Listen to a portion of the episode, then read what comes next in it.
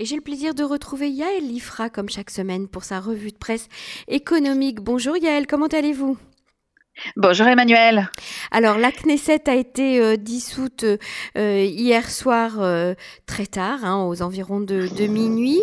Une, nouvelle loi budgétaire est passée vraiment en catimini aux dernières minutes et nous allons en parler aujourd'hui dans notre émission. Vous allez nous expliquer en quoi consiste ce nouveau budget qui a été voté en, dernière minute et quelles seront les conséquences économiques de ce budget jusqu'au prochain élections.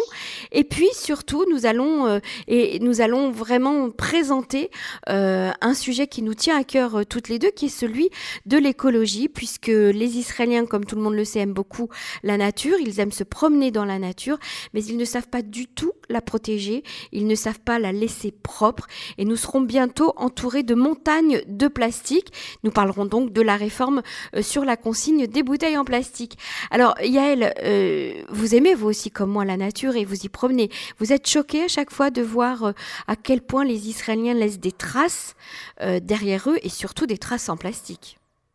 Ah oui, c'est absolument épouvantable. Euh, on peut dire que déjà le pays est tout petit, euh, qu'on a euh, des, des, sites de nature et des parcs naturels qui sont absolument magnifiques du nord au sud, que les Israéliens, leur, un de leurs loisirs favoris, c'est la randonnée et la balade, mais qu'on ne peut pas vraiment dire qu'ils veillent sur les endroits qu'ils visitent et dans lesquels ils aiment passer leur journée, puisque de manière générale, les fins de journée se caractérisent par euh, des monceaux euh, de, euh, de, sacs poubelles, de containers plastiques usagés, de bouteilles, et que les Israéliens, comme vous le savez, sont quasiment les champions du monde de la consommation de plastique à usage unique, mmh sans qu'aucune loi ne vienne les surtaxer afin d'en assurer au moins la collecte. Et la semaine dernière, c'est venu s'illustrer une fois de plus avec un débat extrêmement houleux qui a été mené à la commission de euh, de à la commission de l'économie de la Knesset euh, suite euh, à une, une, proposition de décret qui a été menée par la nouvelle ministre de l'Environnement, Gila Gamliel, et qui visait à imposer la consigne obligatoire sur les bouteilles de boissons de plus d'un litre et demi. Alors, pour résumer les bouteilles de, peu, de boissons en plastique, elles en plastique, oui, bien mhm. entendu, oui, de plus d'un litre et demi. De toute façon, il n'y a que du plastique, mhm. euh, de manière générale. Donc, euh, donc, en fait, pour résumer un petit peu la situation, en Israël, il y a une loi sur euh, la consigne. Donc, la consigne, c'est quelque chose qu'on ne connaît pas en France, mais qui est très répandu dans. il y a environ une quarantaine de pays du monde qui l'ont adopté. Et le pays voisin de la France où on connaît le plus et où c'est appliqué, c'est évidemment l'Allemagne, où tous les contenants, tous les contenants quasiment sont consignés, que ce soit du verre ou du plastique. Mhm. En France, il n'y a pas de consignes, sauf dans certains magasins bio euh, à l'initiative de certains acteurs, mais en tout cas, l'État ne s'en mêle pas et il y a un tri euh, sélectif. Et en Israël, il y a effectivement la consigne sur les bouteilles de verre qui sont embouteillées en Israël et donc pas toutes. Par exemple, si vous achetez, euh, je ne sais pas moi, une bouteille d'huile qui a été embouteillée en Espagne, elle n'est pas consignée, pas toujours. et également, évidemment, sur les bouteilles de boissons sucrées et de soda, dont on rappellera une fois de plus qu'en Israël, il n'y a donc pas de taxes supplémentaires sur les boissons sucrées. Donc cette consigne s'applique pour les bouteilles jusqu'à un litre et demi et à partir de un litre et demi, il n'y a pas de consigne, mais les fameuses cages de recyclage qui se mhm. trouvent dans les rues un petit peu partout en Israël, euh, donc qu'on connaît, qui sont d'ailleurs très très moches. Hein, c'est très moche. On peut pas dire mhm. que ça contribue au paysage hein, et où les gens jettent un peu n'importe quoi en plus. Euh, donc bon, ça c'est un peu comme partout. Euh, donc ce qu'il faut expliquer, c'est que pourquoi on a pris cette mesure comme ça? Eh bien déjà à l'époque, il y a 20 ans, quand la loi a été adoptée, il y avait eu euh, toujours les mêmes personnes qui sont ce qu'on appelle en hébreu des interessantimes, c'est-à-dire des gens qui ont intérêt à ce que la réforme ne passe pas, qui s'y étaient opposés de façon très forte. Et donc, euh, on leur avait dit que très bien, on l'applique pour les petites bouteilles parce que les petites bouteilles euh, sont les, les, bouteilles les plus nombreuses, du moins c'était comme ça à l'époque. Et puis pour les grandes bouteilles, si le taux de ramassage est de plus de 55%, on n'appliquera pas de consigne. Voilà. Il se trouve que ce taux de ramassage n'a jamais atteint les 55%. Il atteint à peine 51% et encore, euh, le ministère de l'Environnement s'appuie sur des données qui, sont, euh, qui leur sont livrées par les sociétés de recyclage. Et le mhm. problème, c'est qu'il y a trois sociétés de recyclage en Israël qui appartiennent toutes aux fabricants de boissons. Vous voyez Donc ah. c'est un petit peu compliqué. D'accord. Voilà, voilà, voilà. Donc il y a Tamir, le problème. voilà, il y a Tamir et là et une troisième société. Donc euh, comme elles appartiennent à un consortium euh, de producteurs de boissons euh, qui est donc la Société Générale des Boissons, Tempo, etc. Bah, évidemment, vous comprenez bien que eux, ils ont intérêt à dire qu'il y a un maximum de plastiques qui sont ramassés. L'organisation, le lobby environnemental qui s'appelle Adam Teva Vadin a réalisé sa propre étude qui vise à montrer qu'on est plutôt près des 30 Quoi qu'il en soit, il y avait une provision dans la loi qui indiquait donc que si on n'atteignait pas ces 55% pour les grandes bouteilles, eh bien, on devrait élargir la loi et obliger la consigne également sur les grandes bouteilles. Et mhm. puis, à l'époque, le ministre de l'Environnement, qui était Zeev Elkin, dont on sait qu'il est très concerné par l'environnement, hein, je dis mhm. ça de façon ironique, euh, Emmanuel, évidemment, ça l'intéressait absolument pas, a sans cesse repoussé ce décret. Euh, il a mis un moratoire en disant encore deux ans, encore trois ans, encore cinq ans, etc. Là, évidemment, ce qui s'est passé, c'est qu'au bout d'un moment, Adam Teva Vadim va à, présenter, comme d'habitude, une requête auprès de la Cour suprême. La Cour suprême a sommé le ministère de l'Environnement d'argumenter euh, la raison pour laquelle il ne cessait de repousser le décret d'application, alors même que les niveaux de recyclage ne sont pas, euh, pas de recyclage, de ramassage, on parlera du recyclage après, mhm. ne sont pas atteints. Bref, bref, bref. Et la ministre Gamiliel, qui se trouvait au milieu d'une tempête, je vous rappelle, à l'époque de, euh, de, des fêtes de Tisserie où on a découvert qu'elle avait enfreint euh, le confinement pour aller euh, faire 500 km, etc., a bah, trouvé judicieux, bon, d'abord d'appliquer cette, ce décret, puis aussi peut-être un petit peu de changer le sujet, de faire quelque chose d'un peu plus positif. Et donc, elle a décidé d'appliquer le décret. Très bien. Donc, elle l'a présenté à l'approbation de la commission de l'économie de la Knesset. Et là, on voit débarquer tous les acteurs du secteur qui disent que c'est vraiment pas possible. Alors, qui a intérêt à ce que cette réforme ne s'applique pas? On va l'expliquer. D'abord, les supermarchés. Pourquoi? Parce que comme d'habitude en Israël, on a donné on a appliqué, obligé un certain acteur à s'occuper de ramasser les bouteilles consignées sans véritablement ni le subventionner, ni mettre en place un mécanisme confortable. Et donc les supermarchés en tête desquels Rami Lévy, sont venus à la commission directement pour expliquer que c'est pas pratique, que les sociétés de ramassage ne viennent pas assez souvent ramasser les bouteilles, qu'ils sont obligés d'allouer des salariés, même si l'État les subventionne. Hein. Ils reçoivent 7 agorotes sur les 30 agorotes que vous, vous recevez, 37 euh, sont versés au supermarché, que ça leur prend de la place dans leurs entrepôts, que c'est sale, qu'il y a en plus donc un consensus en Israël un petit peu particulier, Emmanuel, qui vient dire qu'en plus c'est la subsistance des gens de la rue. Ah vous savez, qui se promènent en ramassant. il ne faut pas leur enlever. Les canettes et les bouteilles. Mhm. Voilà, donc il ne faut pas leur enlever leur parnassa, mais ils viennent quand même avec 50 euh, bouteilles d'un coup parce que c'est limité à 50 généralement. Et puis tout le monde en Israël a cette expérience extrêmement désagréable de tenter de recycler, enfin de ramener ses bouteilles euh, consignées, d'attendre à la caisse. La caissière ne vient pas, elle est désagréable, elle vous fait savoir qu'elle n'a pas que ça à faire. Finalement, vous abandonnez votre sac et vous partez. C'est arrivé à tout le monde, c'est une expérience très banale. Alors qu'en fait, en Allemagne, ou même en France dans certains endroits qui trient les bouteilles, qui vous donnent un avoir, qui vous permettent même de contribuer, si vous voulez, cet argent à des organisations caritatives. Seulement pour ça, il faut investir. Et en Israël, c'est toujours la même chose. On préfère toujours se reposer sur de la main-d'œuvre bon marché et peu qualifiée plutôt que d'investir. Donc, Rami Levy est venu et il a protesté. Ensuite, les fabricants de bouteilles sont venus et ils ont protesté. Pourquoi? Parce qu'ils ont dit, bien, ça va faire augmenter le coût. Donc, eux, ils ont peur que ça fasse baisser leur vente, évidemment. Ils ont mhm. annoncé une augmentation du coût, alors que pas forcément. Quand on a appliqué la consigne sur les petites bouteilles, on a remarqué que les prix n'ont pas augmenté en conséquence. Ils n'ont pas augmenté de 30 agorotes, c'est-à-dire le montant de la consigne, mais de beaucoup moins. Et troisièmement, eh bien, il y a forcément un acteur politique qui est impliqué, et ce sont les partis euh, ultra-orthodoxes, qui sont euh, avec des très nombreuses familles, des très gros consommateurs de ces boissons sucrées, dont on rappelle que pour la même raison, Yaakov Litzman, quand il était ministre de la Santé, s'est opposé à toute surtaxe sur les produits sucrés, parce que ce sont des produits qui sont consommés énormément par la société ultra-orthodoxe et qu'ils euh, ne voulaient pas les surtaxer pour ne pas augmenter le coût de la vie, puisqu'évidemment, ce sont des familles qui sont souvent des familles pauvres. Donc, c'est le troisième acteur qui est venu dire ça va faire augmenter le coût de la vie. Mhm. Et donc, eh bien, qu'est-ce qu'on a fait? Une fois de plus, on a appliqué un moratoire de un an pour laisser, soi-disant, le temps euh, aux sociétés de recyclage de s'organiser, alors qu'elles ramassent déjà aujourd'hui, bien entendu, euh, toutes les petites bouteilles. Qu'est-ce que ça montre, toute cette affaire? Ça montre que Israël a énormément de mal à rentrer dans le rang des pays développés quand il s'agit de demander à un ensemble d'acteurs économiques de contribuer. Ça montre que, comme on dit en hébreu l'expression de faire bouger le fromage de quelqu'un, vous savez, euh, Emmanuel, dès qu'on va prendre un tout petit pourcentage des profits d'un acteur, quel qu'il soit, il mhm. s'arc-boute contre la réforme, même si cette réforme va dans l'intérêt général. même si mhm. Israël se noie sous le plastique. Mhm. D'accord? Je rappelle qu'en Israël, on consomme annuellement 2 milliards de conteneurs, enfin de, bouteilles de plastique. 2 milliards. OK? Je rappelle que ça fait 37 000 tonnes de déchets et que en fait, euh, si on recyclait, euh, que on, alors en Israël en plus il n'y a pas de station de recyclage de plastique, on envoie les plastiques à l'étranger pour le recyclage.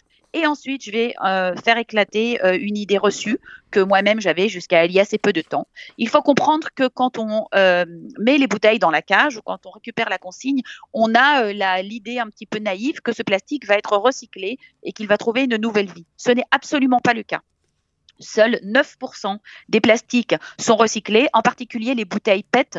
Vous savez, les bouteilles PET, c'est le plastique qui est un petit peu plus euh, dur et un petit peu plus fin, un peu plus brillant. Mhm. C'est un plastique qui est composé avec des polymères qui sont plus faciles à, euh, à recycler, mais même ceux-là ne sont pas recyclables en circuit fermé. C'est-à-dire quand on veut parler d'économie circulaire, d'économie vertueuse, pardon, on veut dire qu'on va recycler à l'infini les matières. Pour le mhm. plastique, ce n'est pas possible. On va pouvoir recycler les fibres plastiques, mais on va en faire autre chose. On va en faire des tissus, on va en faire euh, euh, des, isolants, euh, mais ce n'est pas qui après eux ne seront plus recyclables. Donc il faut comprendre que déjà on attaque on s'attaque à un problème qui est immense qui est la consommation de plastique. Il faut déjà commencer par le début. Il faut consommer moins de plastique, il faut consommer moins d'eau minérale, l'eau du robinet est parfaitement bonne, il faut consommer moins de boissons sucrées, de toute façon, elles sont mauvaises pour la santé. Mhm. Je n'encourage pas à tout faire à la maison, bien entendu, mais j'encourage à prendre le moins de conteneurs plastiques possible. J'encourage Israël à faire comme dans tous les autres pays du monde, à de nouveau retourner vers le vrac, à demander aux gens d'acheter des sacs réutilisables. Ce plastique, euh, il met à peu près 100 ans à se dégrader en nanoparticules. Et une fois que ces nanoparticules seront dans la nature, elles pénètrent la barrière euh, sanguine, elles pénètrent nos tissus, et finalement, les conséquences sur notre santé euh, à horizon d'un siècle, on sera mhm. peut-être plus là, Emmanuel, mais nos enfants et petits-enfants seront là. On ne les mhm. connaît pas et elles seront très graves. Donc, ce qu'on peut dire aujourd'hui, c'est que alors qu'Israël mène des combats d'arrière-garde, hein, des combats qui, il y a 20 ans déjà, sont terminés dans la plupart des pays développés, sans même penser aux conséquences notre petit pays se noie sous le plastique et qu'il faut absolument que nous, les consommateurs, nous changions notre comportement, nous ayons un comportement plus vertueux parce que malheureusement, une fois de plus, on nous a montré qu'on ne peut pas compter ni sur le gouvernement, ni sur les acteurs de l'économie. Et je le dis à chaque fois, les supermarchés ici ne sont pas des acteurs de l'économie, ce sont des gens qui gagnent de l'argent sur le dos des consommateurs. Et idem pour tous les organismes paragouvernementaux qui ont été mis en place et qui ne pensent qu'au profit. Une fois de plus, les consommateurs doivent reprendre les choses entre leurs mains, diminuer leur consommation de plastique et faire en sorte que petit à petit, on arrive avec le législateur et avec les associations qui nous aident à agir dans le bon sens, à faire changer la réalité. Donc euh, rééduquer euh, même les enfants euh, à ça dès le plus jeune âge et apprendre à vivre autrement à la maison avec d'autres contenants. Utiliser le verre par exemple pour tout ce qui est contenant au lieu de, garder ces fameuses boîtes en plastique qu'on jette et qu'on rachète sans cesse. Merci beaucoup Yael sur ce sujet. C'est très important d'avoir alerté le public. Alors notre deuxième sujet c'est ce fameux budget.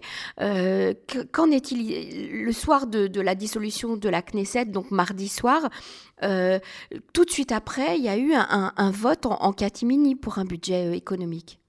Exactement. Donc c'est hier à minuit moins le quart. Hein, j'étais euh, devant ma devant mon ordinateur que euh, le gouvernement, enfin que la Knesset a voté euh, en euh, trois lectures de cinq minutes la loi sur le budget de continuité. Hein. Il s'agit évidemment pas de la vraie loi budgétaire, mhm. qui a été la pomme de discorde et le prétexte principal de, la, de, la, de la nouvelle campagne électorale qui se profile, avec évidemment les procès de Benjamin Netanyahu. Mais évidemment, cette histoire de budget dont on s'est servi en, en permanence comme d'un prétexte, il passe, il passe pas, on a le temps, on a pas le temps. Enfin, un enfumage euh, vraiment incroyable. On a prouvé qu'en une journée, on pouvait au moins passer le budget de continuité. Donc, que se passe-t-il? En fait, si euh, on allait rentrer en campagne électorale et qu'on est fin décembre et qu'on n'a pas de budget 2020, hein, on a d'accord, mhm. ni de budget 2021 bien entendu, eh bien euh, le budget 2021 allait devoir se gérer une année de plus sur la base du budget 2018, puisque aucun budget d'État n'a été voté depuis.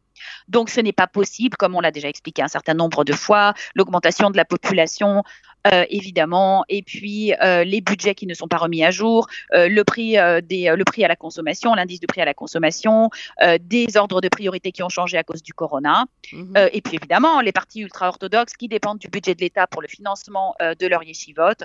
Tout cela a créé un moteur de pression suffisamment fort. Benny Gantz a quand même aussi lâché l'affaire avant-hier, et donc on a voté un budget de continuité avec un supplément de 50 milliards de shekels, donc ce qui est quand même assez considérable, afin de permettre euh, au budget de l'année prochaine de se gérer sur la base de 1 douzième du budget de 2020, qui n'est pas un vrai budget, un budget artificiel, mais auquel on a ajouté donc 50 milliards de shekels. Donc ça veut dire qu'on a donné un peu d'oxygène Mhm. au budget de l'État. Ce n'est évidemment en aucun cas un véritable budget, puisqu'un véritable budget, on le sait, Emmanuel, c'est un travail qui se fait face aux différents ministères, en prenant en compte les évolutions, en prenant en compte les réformes que l'on veut mhm. faire passer, en prenant en compte euh, des ordres de priorité qui peuvent avoir changé à cause du corona ou des évolutions lourdes. Évidemment, ici, il ne s'agit pas de ça. Il s'agit simplement d'une rustine euh, de plus sur le pneu. Mhm. Ah ben oui, voilà, mais c'est quand même mieux que rien. Et puis, il faut comprendre que le fait de partir en quatrième campagne électorale en deux ans, euh, eh bien, si pour l'instant les gens euh, ont l'impression qu'on ne voit pas vraiment les conséquences, puisque l'économie est sous perfusion, que les chômeurs sont indemnisés, que les entreprises reçoivent des dotations, même si on voit bien les dégâts hein, considérables dans les branches qui ont été quasiment fermées, euh, du tourisme, de l'aviation, des hôtels, des, loisirs évidemment, de la culture, on se rend compte que malgré tout l'économie est sous perfusion, que les gens, bon, les aide à survivre. Euh, on a repoussé les prêts euh, immobiliers, on a fait des tas de facilitations, mais tout ça va finir par se terminer un jour. Et comme on l'a dit euh, avec beaucoup d'espoir, hein, vraiment plein de fois, on se disait que cette crise serait l'opportunité de réaliser des réformes structurelles, puisque bah, finalement les gens sont assis à la maison, ils auraient pu se former professionnellement, on aurait pu faire des réformes sur le marché. Rien n'a été fait les hommes politiques se sont conduits d'une façon totalement scandaleuse, ne se sont occupés euh, que euh, de, faire des, réformes populistes. Et comme nous dit un article de fond qui est paru aujourd'hui euh, dans le marqueur et qui nous, liste les dix plaies, des élections, eh bien évidemment, on nous dit que des mesures populistes, eh ben on va en avoir d'autres évidemment, parce que maintenant on est en campagne électorale et on va encore éparpiller de l'argent aux quatre vents euh, pour euh, des dotations ou des bourses qui n'auront aucun intérêt, qui ne viendront pas améliorer l'économie. Mhm. On a très très peur également que les agences de classement international qui ont laissé la note d'Israël à l'identique euh, il y a quelques mois, en tout cas pour Moody's et S&P, ont bien fait savoir qu'ils prenaient en compte l'instabilité politique d'Israël et que si ça continuait, le classement ne pourrait pas rester le même. Donc ça, on l'a déjà dit. On voit qu'Israël a des prévisions de croissance très inférieures à celles de la moyenne des pays développés. On nous prévoit à peine 2,5% et demi, 2,5% de croissance le reste du monde. On a un chômage qui est en train de devenir structurel à cause d'une guerre complètement stérile menée par le ministre des Finances Israël Katz contre le ministre du Travail Itzik Shmouli sur la propriété de tout le système euh, de formation professionnelle. On en a déjà parlé plusieurs fois. Rien n'a été fait. Personne n'a été formé. On a alloué 700 millions de shekels, dont pas un shekel n'est sorti des caisses de l'État. Et pendant ce temps-là, ce sont des chômeurs qui sont chez eux et qui ne seront pas réemployables, qui resteront à la maison, dont les indemnités vont se terminer, qui vont tomber dans la pauvreté. Tout ça, personne n'y pense, ou plutôt on y pense, mais comme ça sera pour le gouvernement d'après, on s'en fiche, évidemment.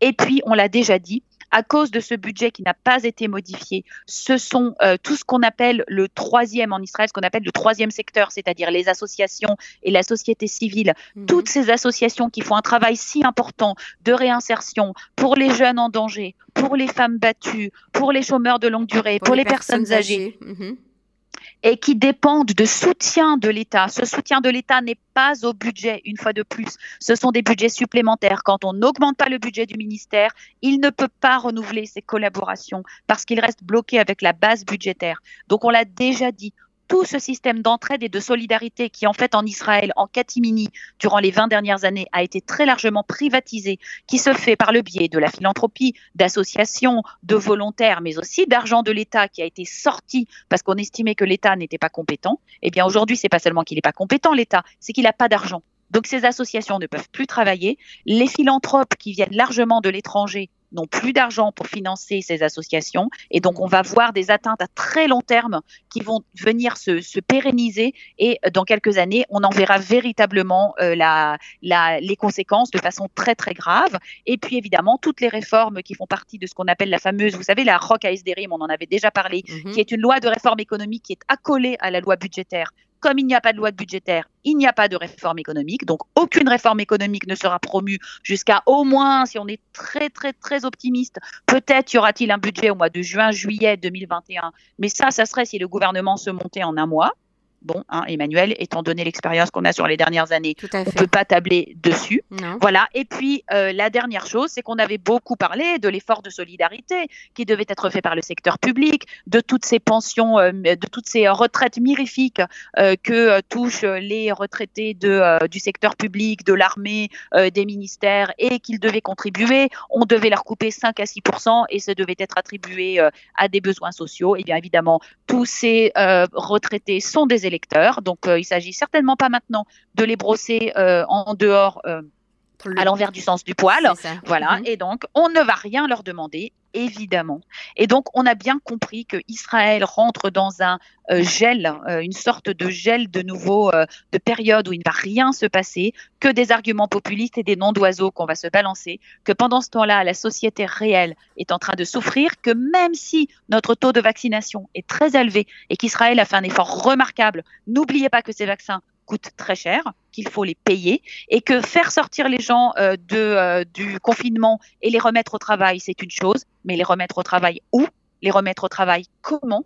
Tout ça, ce sont des choses auxquelles on n'a pas pensé, sans parler, Emmanuel, de l'année perdue complètement du système scolaire, avec des enfants qui sont à la maison maintenant depuis neuf mois. On commence déjà à mesurer euh, les effets. Et figurez-vous que le ministère de l'Éducation, au lieu de permettre aux enfants de retourner à l'école, alors que le consensus dans le monde entier et que le système scolaire est neutre, qu'il n'augmente pas ni ne fait pas baisser la maladie, ils ont lancé un petit système, vous savez, un petit, test au niveau national pour voir euh, quels sont euh, les dégâts qui ont été euh, réalisés, enfin réalisés, qui ont été infligés aux enfants à cause de ce confinement. Puis bon, bah une fois qu'ils auront mesuré, bah ils diront, bah voilà, on a perdu, je sais pas, 20%, 30% du niveau scolaire. Puis ils feront rien du tout comme d'habitude. Donc c'est vraiment pathétique de voir cette situation. Il faut espérer que les élections bah, donneront un gouvernement stable le plus vite possible, quel qu'il soit, qu'il se mettra au travail avec un budget qu'on va sauver euh, l'économie israélienne parce que pour l'instant, euh, euh, l'avenir et même avec la créativité des Israéliens, même avec la force vitale, je crois qu'on a infligé beaucoup de coups et qu'on maintient un peu le pays sous l'eau. Il faut absolument le laisser mhm. remonter à la surface. Et puis c'est bien d'éveiller les consciences des citoyens justement qui doivent voter et qui doivent voter en toute, toute conscience et en réfléchissant et en connaissant les conséquences de, de ces votes. Non pas voter avec son cœur, mais voter avec sa tête. Euh, Yael, vous interpellez régulièrement euh, nos auditeurs sur des sujets très importants, que ce soit des sujets euh, sociétaux, des sujets économiques, et il y a beaucoup de questions qui, vous sont posées. Alors on avait euh, choisi toutes les deux, on avait décidé toutes les deux de proposer à, nos auditeurs eh bien, de vous poser des questions, de nous écrire sur, en dessous de ce, post, de ce, podcast, eh bien, pour nous poser des questions auxquelles vous répondrez lors de la prochaine émission. Exactement. Voilà, tous les sujets, évidemment, socio-économiques. Je rappelle que je ne fais pas de politique, donc ce n'est pas la peine de me poser des questions euh, ni sur la défense de l'État, euh, ni sur la politique. Mais par contre, je suis à votre euh, disposition pour décrypter, voilà, exactement, décrypter tous les problèmes conso, éco, sociaux de, notre pays. Exactement. Tout à fait. Merci beaucoup euh, Yael Ifra. Je vous souhaite Shabbat Shalom et à la semaine prochaine sur les ondes de Cannes en français. Merci. Merci Emmanuel. Au revoir.